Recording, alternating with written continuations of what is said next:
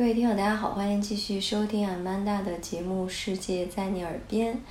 今天呢，我们把聊到一半的西班牙之旅先暂时搁置一下哈，因为时间有点久了。呃，后面的细节我要好好想一想怎么跟大家去聊。嗯，另一方面呢，是我最近看了一个展，呃，非常好，所以迫不及待的想跟大家去新鲜分享一下。这个展的名字呢叫。邂逅美索不达米亚，呃，是六月底刚刚开展，到持续时间比较长，到十月份吧。展出的地址是在北京的国家图书馆内有一个典藏博物馆。那说到美索不达米亚这个词，大家是有印象的啊。其实，在希腊语里面，它就是两河之间的意思。顾名思义呢，就这个展其实就是要介绍两河流域的古代的文明和文化。说到两河流域，它其实到今天所包含的国家基本上是叙利亚、嗯，伊拉克、约旦、呃，伊朗的西部吧，还有就是沙特的东北部。在历史上呢，它被视为是世界文明的一个交汇的十字路口，所以这里呢，就是从古至今也受到了像希腊呀、罗马呀、伊斯兰文明的影响，包括从公元前五千年开始到公元前八百年，呃，公元前三百年，这里先后兴起的是苏美尔人、巴比伦人、亚述人。嗯，还有波斯人等等，它是一个文化融合之地，所以也非常感谢呢。就是这次文物主要的提供方就是叙利亚，从他们国内的博物馆啊，去送来了一些非常精美的文物。嗯，这个展的规模并不是特别宏大，但是展品非常精。你可以看到这种，就是我讲的两河流域它文明的这种。融汇，所以所有的展品是很经典、代表性、有代表性且多样。嗯，像我们以前多少看过一些古代的文物啊，就是比如说最典型的，可能埃及的法老的这种雕像啊，罗马、希腊的这种雕像，还有比如中国的青铜器啊、瓷器啊。呃，说实话，多少在这种品类上哈，会给我们一个。有点审美疲劳的模糊，就是审美疲劳的这种刻板印象。但是呢，就是这次接触到两河流域的一些文物，会让你耳目一新，有一点点惊叹哦。也说到叙利亚，其实在这些年，我们感觉它总是跟战火联系在一起，但是没有想到呢，就其实，在古谚语里面有句话说：“人间若有天堂，其中必有大马士革。”那大马士革就是叙利亚的首都了。所以，在战火纷争之外，在漫长的历史上，叙利亚这块地方其实是一个宝藏之地。包括在展览中有很多视频哈，就是包括。当地的马里古城，很多一些古代文明的遗迹古城，挖掘出了大量的文物。所以，嗯，说到它这种文明交融的历史，其实比较复杂。我也可能以我的能力很难讲得很清楚，但是呢，我就跟大家简单分享几个让我感觉很新奇或者很震撼的这种文物哈，跟大家一起去感受一下。首先说，一开始呢，是从旧石器时代这个展区开始。在我们传统印象中，就是旧石器时代嘛，那大家可能人类都没有什么像样的工具呢，基本就是捡个石片儿。你说它是工具就是工具，就是拿石片儿扔个野兽啊，砸个东西，对吧？嗯，我们以前看到的一些展里面，就是哎，这不就个石石块儿吗？但是在这个展里面，我看到了一个旧石器时代的叫手斧，顾名思义就是手里握着，对吧？呃，去展现一些斧头的功能。那这个手斧的形状就是非常像一个石笋，就是下面是这种椭圆或圆柱形的，然后上面很尖，很尖，就像一个破土而出的石笋。为什么说像石笋呢？主要是它还不是那种很粗糙的石头块表面，它呈现出一种，嗯，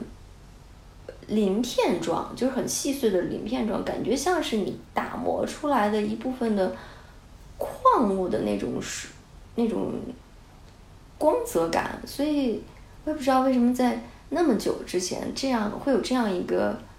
就是表面色泽这么好的，呃，工具哈，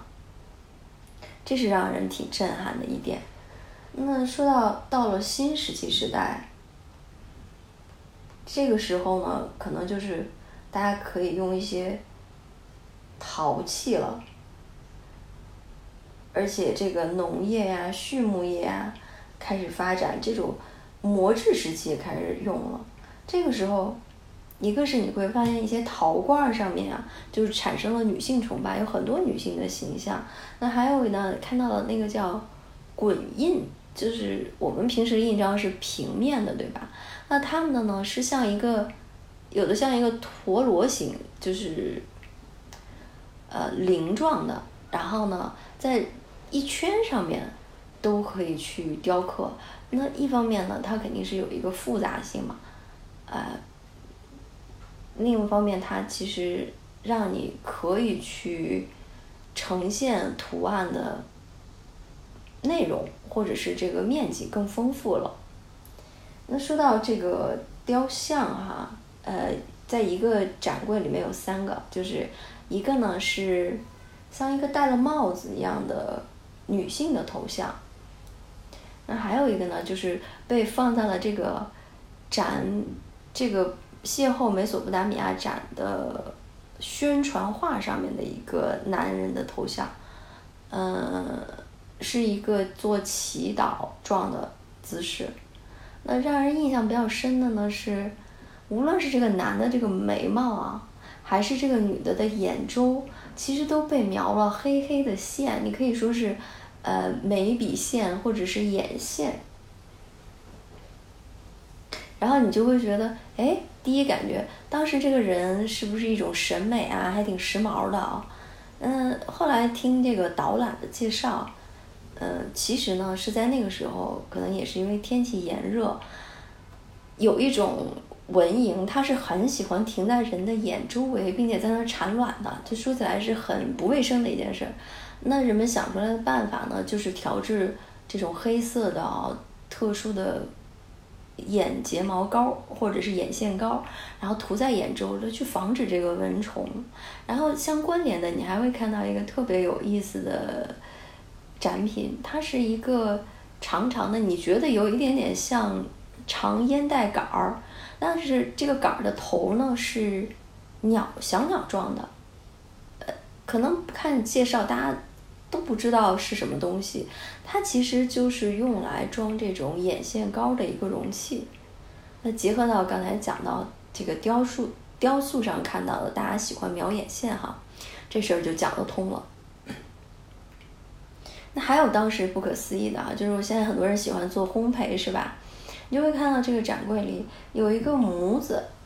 哎，这个模子呢，上面是一个女人的人像。啊，居然这个上面写的是烘焙工模具，啊，你想那会儿就大家不仅要做一个简单的面包或者饼哈，它还是人形的这个面包和饼，所以说当时的这个工艺已经是非常精彩的了。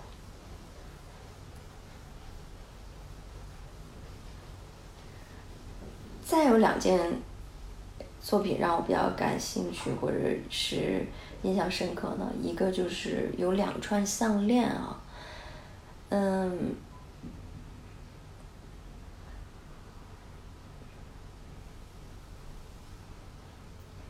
其中有一个它叫青金石项链，这个背后呢就不得不提到了，其实是在丝绸之路开辟之前，亚洲大陆的已经出现了一些国际的贸易。嗯，其中有一个就是说，这个青金石哈，主要是产在阿富汗的。那就是青色发着亮光的石头的这样的一个质感。作为一个宝石，珍贵的宝石，就特别受到两河流域的这个，可能是有钱人哈，那时候的贵族的喜爱，所以就会有这样的青金石贸易，从阿拉伯，呃，采的这样的石头运往了伊朗啊，然后加工呀，然后再贩卖到两河流域。那其中展品里面就有这样一串青金石项链，看起来到现在依然是光泽不减，然后非常精美。那还有一些造型就很可爱了，不知道当事人为什么非常喜欢这个小刺猬的形状啊？大概看了有两个，就是都是做成刺猬形状的容器，有一个呢就是用来装酒的。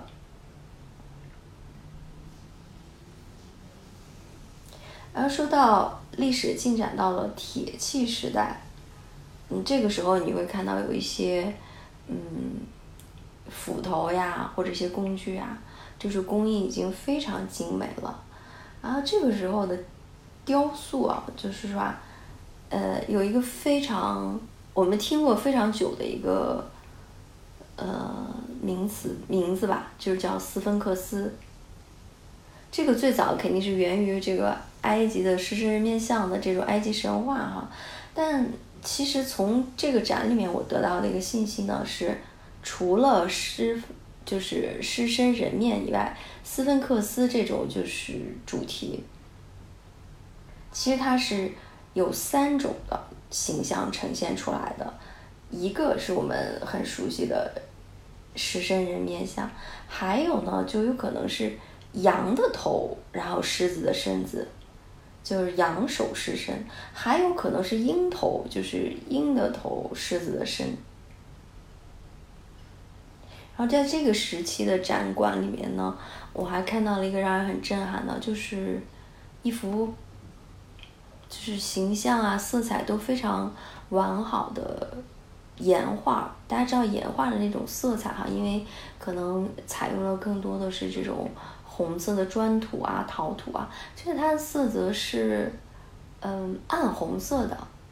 呃，非常有特色。然后这幅画呢，是两个非常有两河流域人物型。你我不知道是当时这个苏美尔人还是什么人的形象，就是稍微带一点点卷发，然后侧脸。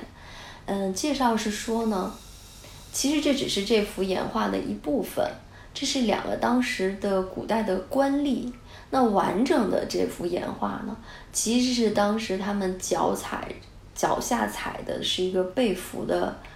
王子就是那个时候，王国之间也是有很多的纷争嘛。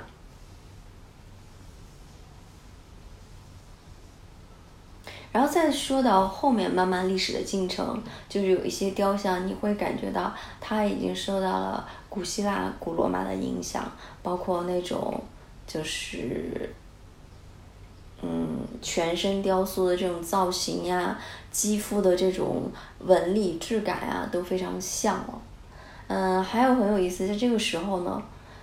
其实你是会发现，我们以为很现代的一种制品，那就是玻璃。其实早在这个时期啊，就已经出现了玻璃制品，而且非常精美，是呈现了一个叫梨形的玻璃罐。它不仅做出了这样的圆润的造型，而且这个玻璃质感还是一种有点彩绘玻璃的样子，它不纯纯是白色的，呃，也非常好看。嗯，再往后呢，其实我们看到受到伊斯兰文明的影响，它做了很多这种精美的陶罐上面的这种花卉哈，就很像我们看到了一些，比如伊斯兰的这个清真寺呀，或者一些地方的这种。墙上的就是阿拉伯图案的这种花花的图案纹样。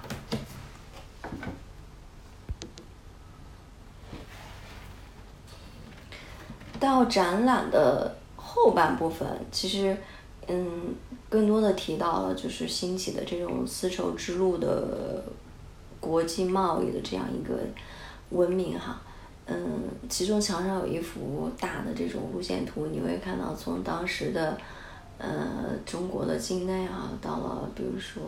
西安啊，这样出去，哎，途经了很熟悉的，包括我们之前也讲过，嗯，在中亚的这些国家里面的布哈拉呀、撒马尔罕呀，然后进一步再走到了两河流域，然后最后到了这个叙利亚的大马士革啊，一条绵延漫长的国际贸易的丝绸之路。嗯，其中的一些例证呢，你可以看到，从当地的一个非常著名的遗址里，呃，古城遗迹里面，会挖掘出来了当时产自中国的，嗯，丝绸的碎片，就是在那个展品上拼接出来哈，虽然已经就是，呃，发。暗黄色哈，已经残破不堪了，但你依然能感受到当年的这个纹样啊，啊，然后丝绸的这种工艺的精美，包括当时还有就是说中国的这种类似于景德镇的这种啊青花瓷的这种工艺，其实也传了过去，在当地呢也出现了类似的这种制品，当然可能相对工艺模仿上还是有一定的差距的。那你可以看到这种文化和工艺的交流，嗯，在结尾的时候还有一幅呢，是叫《大秦景教流行中国碑》的拓片。这个呢，就记述了是说在古叙利亚的时候一些景教的教义。嗯，所以景教呢，其实是在叙利亚。他们两河流域当时是最早发源或者流传起来的基督教的一种。那随着这种文化交流和贸易，其实是传到了呃中国国内，那被叫做了景教。嗯，这上面基本上是我讲到的印象挺深的几个展品哈。呃，当时在展览中也有一对年轻的。呃，男女朋友吧，可能在我旁边也是在赞叹啊，然后就感慨说，有机会应该去叙利亚亲眼看一看。然后另一个人就说，哎呀，咱还是去个先去个太平点的地方吧。其实确实是啊，让人感慨，在这些年，我们一直觉得叙利亚是被战火包围的一个地方，可能它这些美好的文明的历史啊，就已经被大家就掩藏起来了。嗯，但是我也很佩服哈，就是也是之前在我们节目分享过，就独自一个人去中美洲的丽丽姐，其实她早在二零一九年左右吧，那个时候其实叙利亚的战火相对就已经比较局部、比较稳定了，嗯，他就又是只身一个人前往去探访这些美好的历史文明哈。所以我觉得今天跟大家分享了之后呢，如果感兴趣，首先希望大家可以去看一看这个展。嗯，那如果再进一步感兴趣呢，我希望我们有机会，嗯，读万卷书，对吧？就是看看一看讲述这些文明的书，然后行万里路，真的能有一天去到叙利亚这个文明古国，可以说是，呃，亲眼去看一看。在历史上绽放出的这些文明之花，嗯，那今天我们就聊到这儿，下期节目再见。